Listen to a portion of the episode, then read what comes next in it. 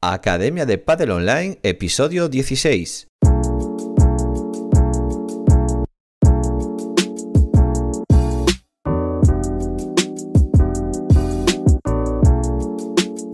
Hola a todos y todas, soy Jaime Barral y os doy la bienvenida una semana más a la Academia de Padel Online, el programa de podcast para entrenadores y gestores de pádel. Hoy episodio semanal número 16 de 2021. Vamos a hablar esta semana de las atribuciones.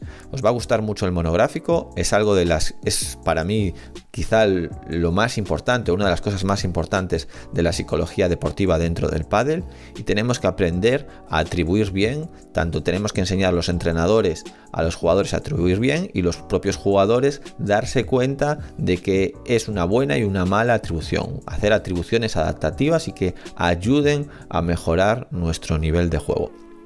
Ya lo veremos todo en el monográfico. Los que ya conozcáis las atribuciones, pues podréis dar un poquito dar un pasito más en ese, en ese campo. Y los que no, os que no las conozcáis, bueno, pues tenéis eh, un campo todo que explorar y muy interesante en el mundo de tanto del rendimiento deportivo como del pádel en general. Pero bueno, antes de nada, recordad que la plataforma de la academia de padelonline.com tenéis formación de pádel, de curso de monitor, de gestor, de marketing, análisis del vídeo del remate en potencia, curso de Quinovea, sesiones 365, una sesión grabada todos los días para tener siete niveles de clases totalmente organizadas. Solo tenéis que ver el vídeo y ya tenéis la clase del día y todo lo que tenéis que hacer, todos los ejercicios y toda la planificación y contenidos del día. Además tenéis pizarra digital, planificaciones, juegos, ebook gratuitos, bueno, recursos que os ayudarán a trabajar y vivir del pádel. Esta semana en la academia de padelonline.com hemos subido ya las últimas, casi las últimas lecciones del curso de análisis del remate. Hemos puesto tres jugadores rematando y el análisis, como lo tendríais que hacérselo a vuestros alumnos, ¿vale? Cada uno le dará su estilo, pero en general esos son el análisis que, que le debéis mandar a los jugadores según todo lo que hemos aprendido. Y luego a sesiones 365 hemos subido una sesión de, de prepadel, peloteando sin red con dos toques, uno de control y otro de pase. De pala blanca hemos subido principios tácticos individuales de fondo contra fondo, vamos a bajar la pelota, es decir, pelotas que peguen por debajo de la rodilla, que le hagan daño a nuestros rivales, construyendo. En pala amarilla vamos a jugar fondo y evitar al de la red, es decir, estamos jugando de fondo, no subieron los dos, entonces vamos a aprender a evitar al de la red, no jugarle al de la red, ¿vale? En pala naranja vamos a diferenciar distintos tipos de construcciones de red. En pala, en pala verde vamos a finalizar, vamos a hacer dejadas y víboras, dos maneras de finalizar. Es cierto que algunos, bueno, algún algunos entrenadores la víbora no la quieren meter dentro de la finalización, pero sí que lo que tenemos claro es que en la iniciación o a nivel intermedio, la víbora bien pegada es un golpe prácticamente de finalización. Bueno, entonces la dejada sí que lo es, claramente, es un golpe en el que se busca acabar el punto. En pala azul vamos a trabajar jugadores de fondo constructivos, esos jugadores que están en el fondo y están jugando encima de la línea y siempre están metiendo intensidad. Y en pala marrón lo que vamos a hacer es, oye, cuando tenemos unos rivales que cuando están en el fondo nos están jugando todo intenso, se meten a la primera, nos la cogen de volea, nos hacen globo, bueno, ¿cómo podemos combatir a esos jugadores de fondo constructivos? Y nada, y sin más, os dejo ya con el monográfico de la semana.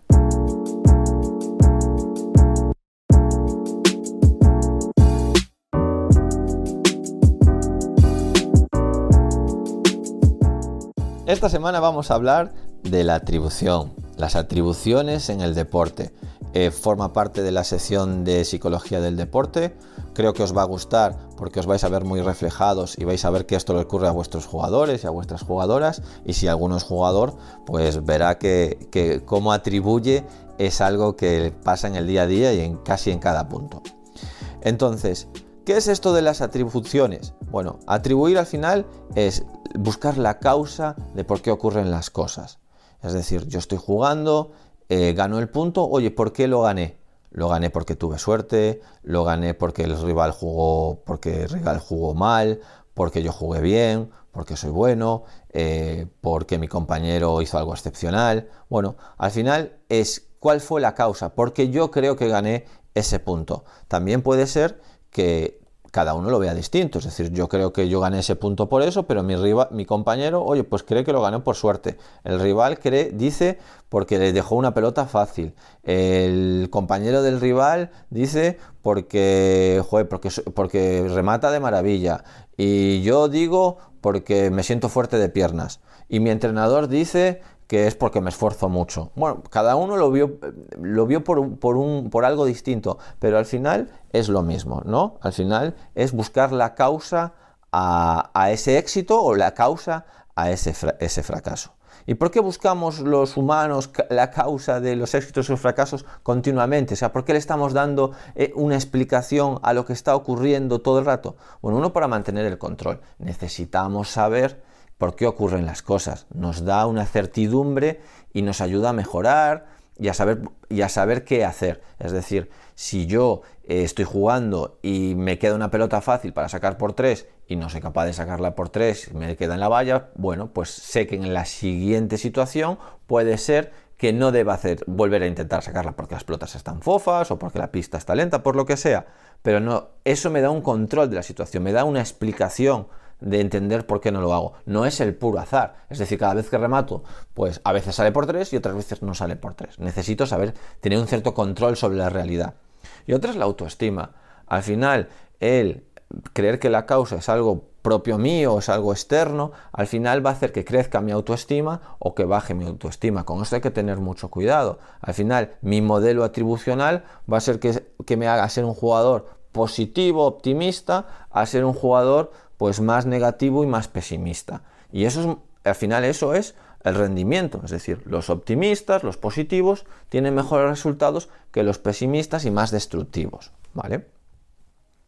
Vamos a utilizar el modelo atribucional de Weiner, ¿vale? Hay varios modelos para, esto de la atribución, hay varios modelos, y el de Weiner normalmente son en tres eh, dimensiones, por si alguien controla el tema, lo vamos a hacer en dos, de una manera simple, para entenderlo como nuestro primer acercamiento a la atribución, a esas causas. Entonces, bueno, dos maneras, ¿no? Dos dimensiones. Uno es eh, la dimensión de la causalidad. Oye, ¿esto por qué es? ¿Es por algo interno o por algo externo? Esto es muy fácil de saber. Oye, ¿es gracias a mí o por mi culpa? ¿O es gracias a algo externo a mí, los rivales, mis compañeros, el, ambiente, el viento, algo externo a mí? ¿Vale? O gracias o por culpa de, ¿vale? Y luego, si es estable o inestable. Es decir, algo estable, ¿cómo es? ¿Qué es, qué es algo estable? Pues, oye, pues mi nivel, es decir, qué nivel tengo técnico, táctico, estratégico o el nivel de los rivales, es algo estable, es decir, es algo que posee, que posee, que se da en varios partidos, que se da a lo largo del tiempo. E inestable es algo que ocurre puntualmente o durante un tiempo corto pues, eh, eh, pues imaginaros, la suerte, la suerte no, es, no siempre es igual. Es decir, a veces la tienes, a veces no la tienes. El esfuerzo, a veces me esfuerzo, a veces no me esfuerzo, es algo inestable. ¿Vale? Entonces ahora podemos combinar, podemos decir algo interno que sea yo estable e inestable y algo externo que no sea yo, que sea estable o inestable. Venga, vamos a pensar. Algo interno estable, que sea yo y que siempre sea así. Bueno, pues lo que os decía antes. Bueno, pues mis habilidades, mis capacidades, mi técnica, mi táctica, lo que soy yo, lo que me define como jugador, lo que yo sé hacer, lo que habitualmente sé hacer. ¿Qué es algo típico inestable? Que es gracias a mí, pero es inestable. Bueno, lo que me esfuerzo, lo que me concentro, eh, mi motivación, eh, bueno, cosas que no siempre son iguales, que a veces las tengo y a veces no las tengo. Todas esas buenas sensaciones que a veces tengo y que a veces no tengo. Una clásica es el esfuerzo, ¿eh? Eso tenerlo claro. Al final siempre se habla mucho de, pues me estoy esforzando, no me estoy esforzando. Bueno, como no me esforcé, jugué andando, bueno, por eso perdí, ¿vale? Cuando apriete, gano. Y ahora vamos con externos, cosas que yo no soy, Que no, son, que, que no tienen que ver, no son ni gracias a mí ni por mi culpa, ¿vale? Externo, estable, que siempre ocurre.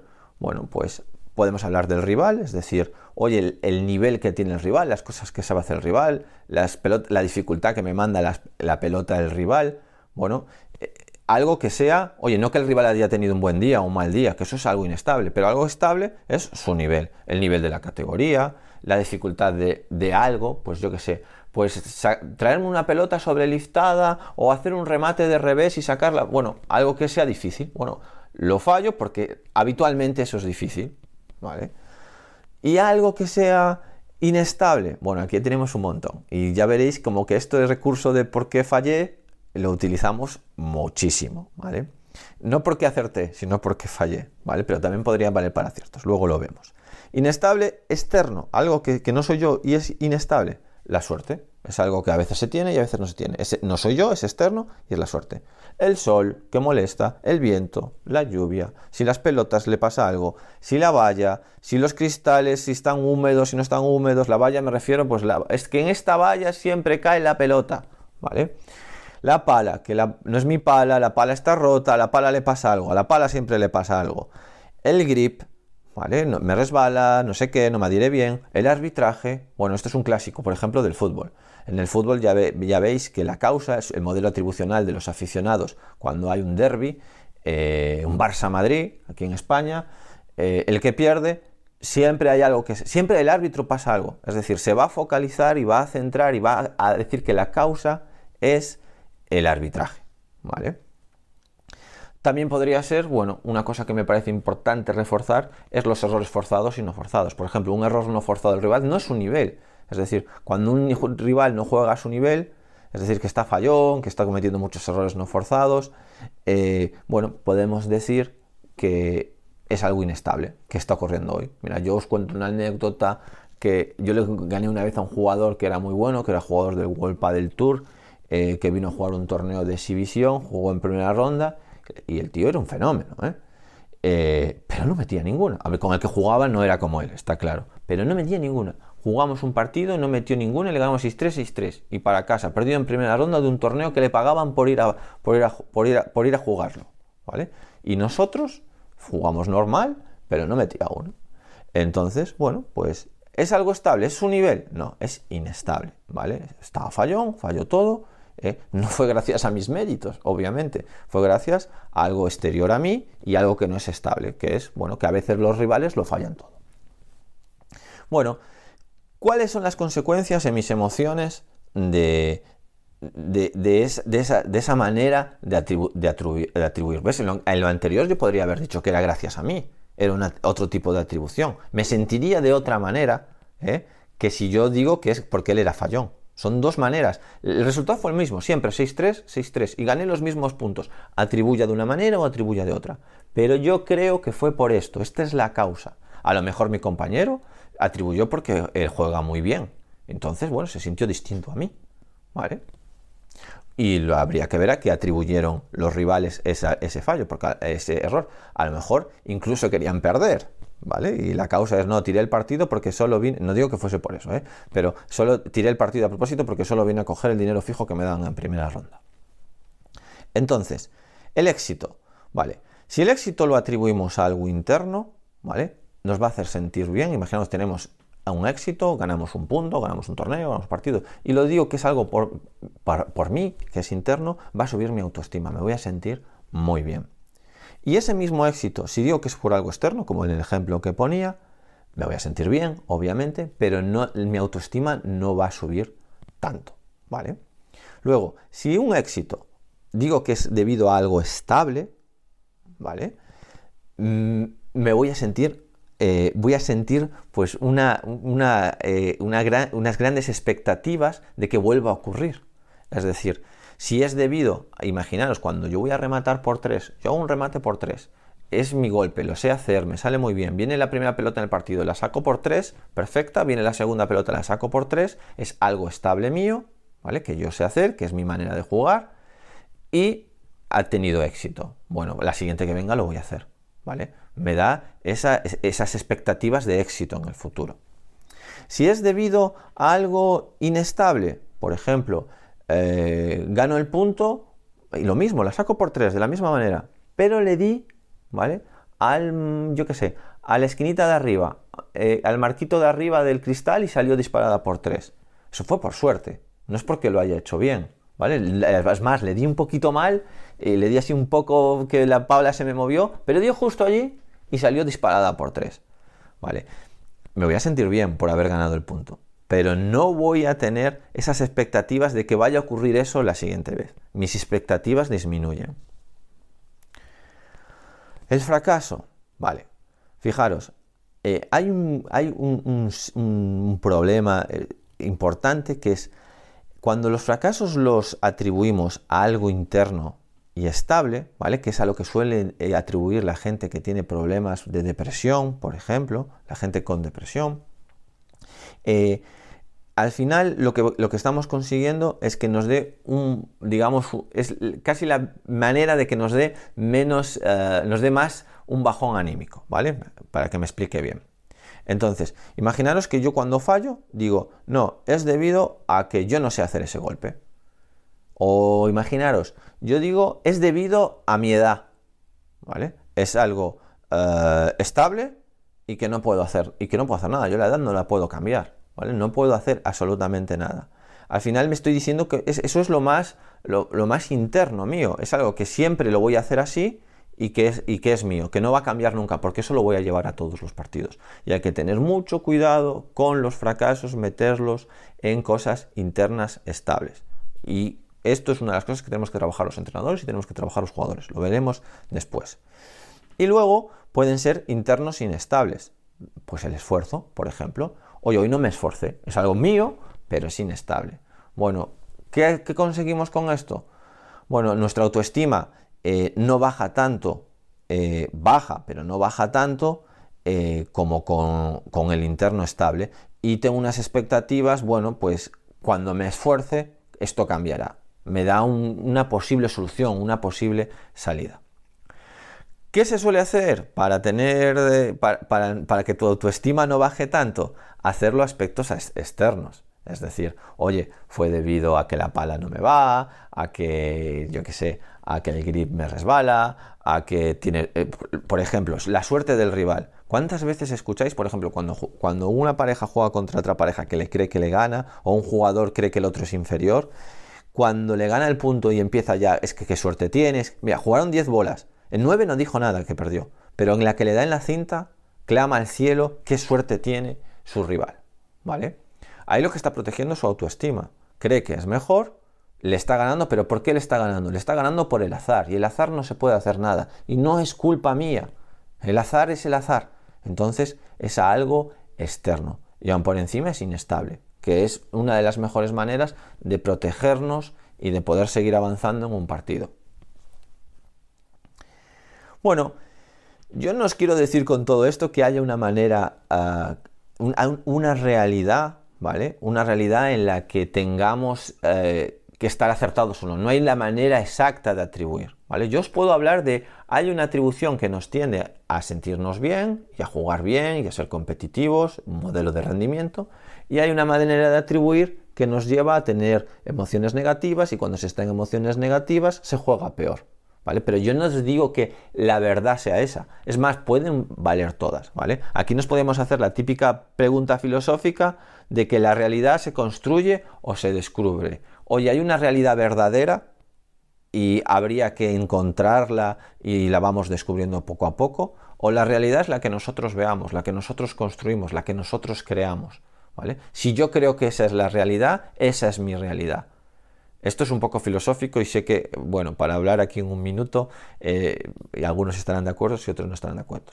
Bueno, la tendencia, ya antiguamente se creía, o, focos, o sea, eh, yo que sé, Platón, Aristóteles, bueno, hablaban de una realidad eh, que se va descubriendo poco a poco, que existe una realidad verdadera y que todos poco a poco la vamos descubriendo. Y bueno, otras teorías, ¿vale? Ya más actuales, hablan de que no hay una realidad, sino que, bueno, pues los humanos vemos la realidad de una manera, los animales la ven de otra, los vegetales que también perciben, eh, la perciben de otra. Eh, bueno, hay realidades según organismos y dentro de los organismos que se parecen distintas realidades, ¿vale? Bueno, no me voy por las ramas, que me acabo de ir mucho por las ramas. Lo que quiero decir es que eh, lo que tenemos es una manera, una manera eh, de rendimiento de atribuir y una manera de menos rendimiento de atribuir. No entendamos eh, que tenemos que atribuir según la realidad y hay una manera según lo que ocurrió. Es decir, una verdad. No hay una verdad, sino que vamos a intentar ir hacia un lado, aunque podamos decir, oye, si lo midiésemos muy objetivamente, sería, esta sería la atribución correcta. No, vamos a intentar hacer unas atribuciones que nos hagan sentir bien. Y eso nos va a hacer sentir bien. ¿Por qué sentir bien? Pensad que a lo mejor hay un entrenador que, dice, porque aquí se, hay una dicotomía entre, oye, yo cuando hablo con mis alumnos, yo a mis alumnos le digo eh, cosas que puedan mejorar. Y no me interesan que los errores digan que es algo externo, ¿vale? No me interesa, porque si dicen que es algo externo, eh, van a echar balones fuera y no van a mejorar. Bueno, a lo mejor en el entrenamiento eso puede tener un poco de lógica, pero si queremos hacer una cabeza fuerte en la competición, tenemos que hacer que sí que, que, sí que los errores en la competición echen balones fuera. Y luego miras, ya, pero no mejoran. Bueno, como decía Pep Marí, que os aconsejo que, lo sigáis en, YouTube, que es un psicólogo del deporte muy bueno, ¿vale? Estaba hasta hace nada, estuvo muchos años en el CAR de, Barcelona. Los, bueno, dice más o menos, ¿eh? los, entrenamientos son para, para mejorar, para cambiar, para fallar, ¿vale? En el entrenamiento acepto el fallo, acepto la crítica, mejoro, hago cambios, pero la competición no es eso. La competición es repetir, repetir y repetir aciertos. Es decir, yo en los entrenamientos busco eh, hacer las cosas bien y cuando las hago bien, las repito hasta que salgan muchas veces bien y cuando voy a la competición yo no me pongo a entrenar, no me pongo a mejorar, no me pongo a buscar. No, a lo mejor estamos confundiendo la competición con que cuando yo juego partidos, para mí son entrenamientos. Bueno, un partido entrenamiento. Eso no tiene nada que ver. La competición tenemos que tenerlo claro, que la competición, y lo dice el reglamento, tenemos que dar nuestros mejores esfuerzos. Nosotros no podemos ir a entrenar una competición. Yo no puedo ir a una competición a dejar pelotas fáciles para que la saque por tres, para yo practicar y salir por la puerta y meterla por tres es que eso sería sancionable en el reglamento, no son mis mejores esfuerzos. No puedo hacer, eh, no debería intentar siempre ganar cada punto. Es muy subjetivo y es muy difícil de arbitrar eso, pero eh, muchas veces se ha descalificado a jugadores porque no tienen ganas de jugar y hacen el tonto en la pista. Yo no puedo hacer lo que quiero en la pista, tengo que dar mis mejores esfuerzos. Entonces, ¿qué tenemos que hacer como entrenadores con esto de la atribución? Tenemos que reestructurar Reestructurar su manera de ver la competición. Es decir, ¿qué vamos a intentar? Pues vamos a intentar charlando con el jugador, diciéndole cuando veamos a que atribuyen a una cosa o atribuyen a otra cosa, ir haciéndole preguntas, ir diciéndole que tú crees que es por otra cosa e ir intentándole cambiar esa manera de ver del mundo. Es muy rápido este podcast para hablar cómo se hace una reestructuración cognitiva, pero bueno, los entrenadores hacen reestructuraciones cognitivas. A lo mejor con los alumnos más de iniciación se hace menos, pero si tienes a un jugador así que entrene más horas y que quiera meterse así como jugador o jugadora bueno, eh, al final son muchas horas de charla, muchas horas hablando por teléfono, muchas horas hablando después de la competición, y tienes que llevarlo a que los éxitos se los atribuya a él, que se los atribuya internamente y establemente, y los fallos que, los, que intente echar en la competición, ¿eh? hablo, balones fuera, intentar que sean causas externas y que no sean eh, estables, que sean inestables. A la suerte, a la pala. A ver, con un criterio y con un. que sea un, digamos, una, eh, un modelo atribucional adaptativo. O sea, que no sea exagerado, ¿vale? Porque a veces, bueno, eh, no, quiero decir que sea exagerado que, eso sea malo, porque a veces nos encontramos con jugadores que protegen muchísimo su ego, que son un poco egocéntricos. Bueno, habría que ver el equilibrio entre la pareja, ¿no? que esa pareja se lleve bien. Pero bueno, si eso vale para competir, nos valdría. Os lo digo porque esto es un tema muy sensible para los entrenadores.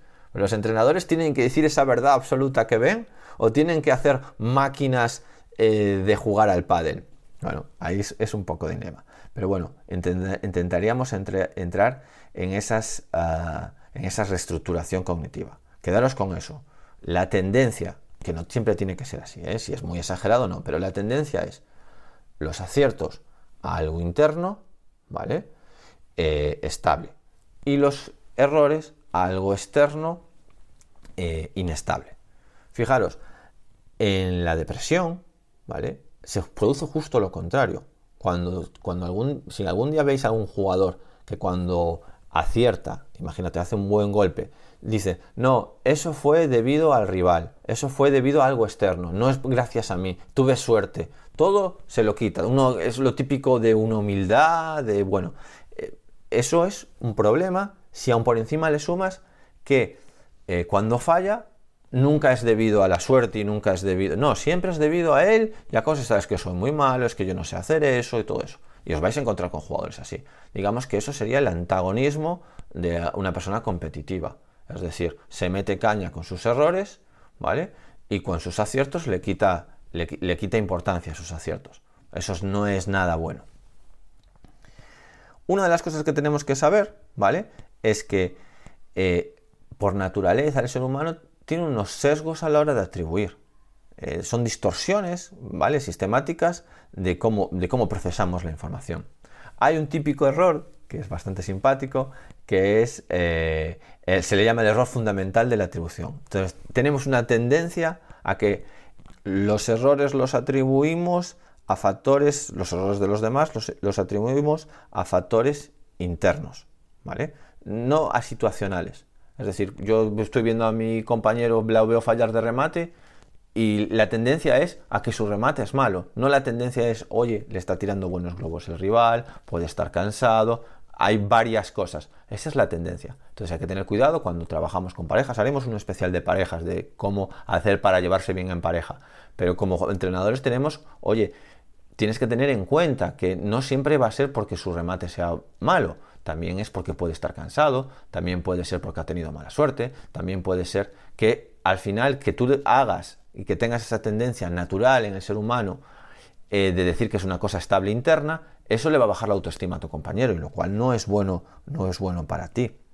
Después que siempre existe una diferencia, otro sesgo típico es entre el actor y el observador, es decir, cómo lo vemos el mismo hecho si somos actores o si somos observadores nuestras propias conductas, siempre tenemos una tendencia a decir que son, eh, si es positivo, que es interno, ¿vale? Y si es negativo, que es externo. Y hacemos lo contrario con, los, con, nuestros compañeros, con los rivales. Es por tendencia natural, ¿vale? Luego el, el, falso consenso y la falsa peculiaridad, ¿vale? El falso consenso, bueno, que creemos que todo el mundo piensa como nosotros. Es decir, creemos que la causa de algo es igual para todo el mundo, que, hay un consenso en esa manera de verlo. Y la verdad es que probablemente no haya nada de consenso. Tú has, perdido, has ganado un partido, tu, tu compañero, ha que, o sea, habéis ganado un partido, tú lo crees por una cosa, tu compañero lo cree por otra, los rivales lo creen por otra, el público lo cree por otra, el organizador lo cree por otra, el entrenador por otra. Y te da la, la sensación.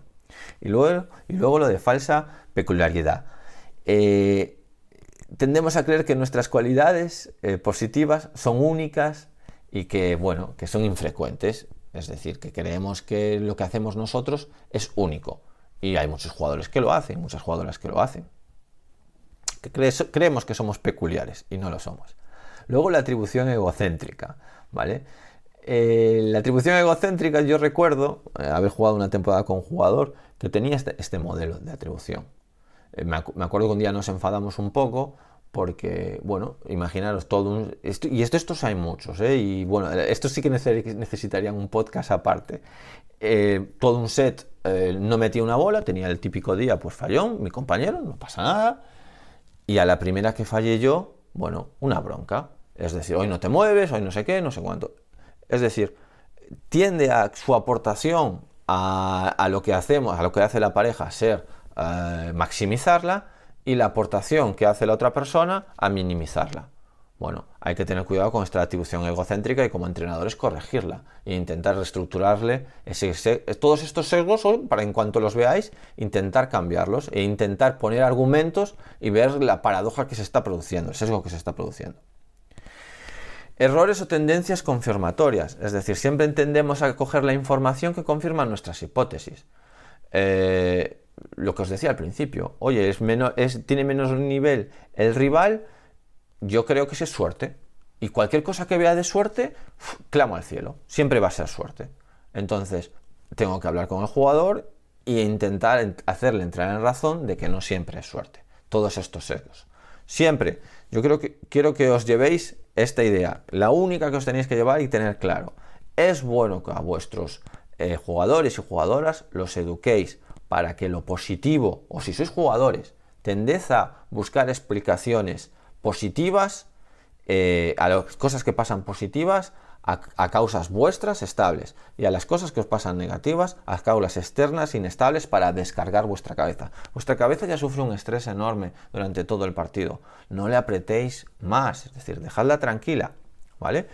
Para que no tengáis que estar durante todo el partido trabajando en el aprendizaje y teniendo que estar atribuyendo a cosas internas y todo es culpa vuestra. Para nada. Gracias a vosotros, culpa de otros. Esto se hace mucho. Mira, yo os cuento anécdotas para que veáis que, joder, que se da continuamente. Eh, yo también juego con un jugador que hay una cosa que me hace mucha gracia que es, eh, y, ya vale como es en el final y ya acabamos. Cuando le sacan un primer saque, ¿vale? Y falla, eh, dice, bien sacado, bien sacado, bien sacado. Y nada, se va a coger y tal y se queda tranquilo. ¿Eso qué es? ¿Interno o externo? decir bien sacado. ¿Interno? No, interno no es, es externo, no tiene nada que ver. Me han hecho un buen saque. Yo he fallado porque me han hecho un buen saque. Es el otro, es una habilidad del otro. ¿Vale? Yo os diría, ¿es estable o inestable? Aquí sí que vendría un poquito la duda. Cuando yo le digo a alguien buen saque o bien sacado, ¿es algo estable o inestable? ¿Es continuo durante todo el partido que me saque bien?